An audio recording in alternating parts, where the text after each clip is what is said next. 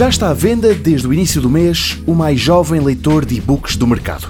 Quem prefere o papel abomina estes equipamentos que armazenam mais de 6 mil livros em pouquíssimos gramas, mas quem os usa também sente que está sob ataque vindo de um outro lado. Num mundo de ecrãs capazes de reproduzir milhões de cores, de telemóveis capazes de aceder à net e debitar música a toda a hora, os ecrãs monocromáticos dos leitores tradicionais de e-books uma espécie de eletrodomésticos incapazes de distraírem os seus utilizadores com idas à net, Facebook e música, quase que parecem coisas do século passado.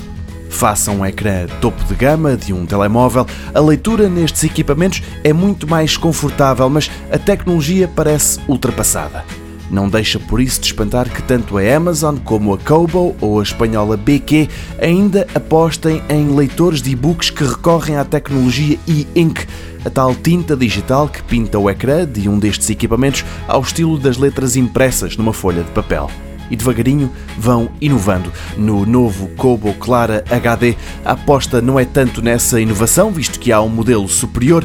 Dele herda a resolução topo de gama 300 dpi, mas aqui não é ecrã de 6 polegadas. Assim, o que espanta é o preço bem mais em conta, 150 euros. O equipamento também é retroiluminado para que à noite na cama não seja preciso ligar um candeeiro para o ler.